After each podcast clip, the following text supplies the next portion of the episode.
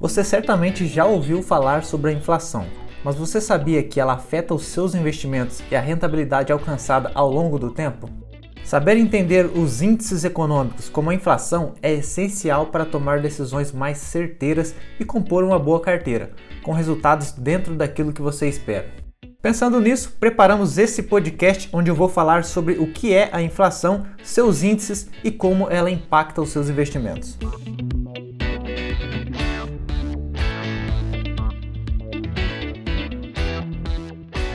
Fala pessoal, está começando mais um Multicast. Eu sou Eliezer e como eu mencionei, hoje eu vou falar com vocês sobre a famosa inflação.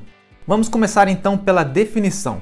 De acordo com o Banco Central do Brasil, inflação é o aumento dos preços de bens e serviços, o qual implica na diminuição do poder de compra. Sendo assim, a inflação representa o aumento do custo de vida para o consumidor e para as empresas em decorrência da elevação do preço dos produtos e da desvalorização da moeda. A inflação pode ter várias causas que podem ser agrupadas em pressões de demanda, pressões de custos, inércia inflacionária e expectativas de inflação. Mas de fato, como a inflação funciona? Para que você entenda bem como funciona a inflação, basta pensar da seguinte forma: com o seu salário atual, você consegue comprar as mesmas coisas que comprava há 5 anos atrás? Provavelmente sua resposta foi não, e isso se dá pelo fato de hoje o dinheiro valer menos e por consequência disso você não consegue comprar as mesmas coisas. A inflação afeta a economia diretamente, diminuindo o consumo no mercado, fazendo com que haja uma tendência de baixa no faturamento.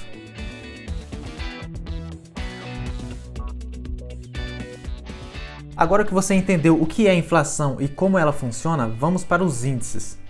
A inflação é medida por índices que têm relação com os preços de produtos e serviços.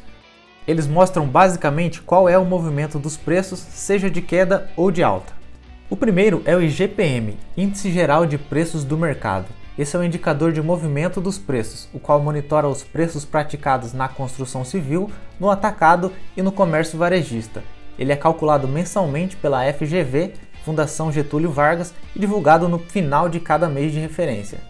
Atualmente, o IGPM é o índice de referência utilizado para o reajuste dos aumentos de energia elétrica, contratos de aluguéis de imóveis residenciais e comerciais, alguns tipos de seguros e contratos de escolas e universidades.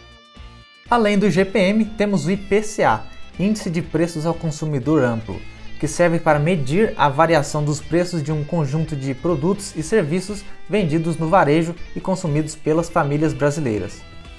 O IPCA mede a variação do custo de vida das famílias assalariadas com rendimento mensal compreendido entre 1 e 40 salários mínimos mensais vigentes. Esse é o indicador oficial do governo federal para avaliação das metas inflacionárias.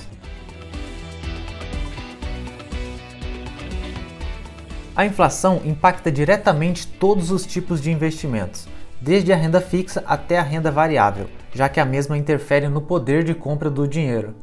O principal impacto ocorre na rentabilidade das aplicações. Isso porque existem diferenças básicas entre rentabilidade nominal, aquela que registra o retorno bruto sem descontos, e a rentabilidade real, que já tem o desconto de taxas, impostos e da inflação. Neste caso, é fundamental que o investidor esteja sempre de olho na rentabilidade real dos investimentos, para evitar cair em armadilhas e pegadinhas do mercado financeiro. E chegamos ao fim de mais um episódio. Espero ter te ajudado. Bons investimentos e até o próximo Multicast.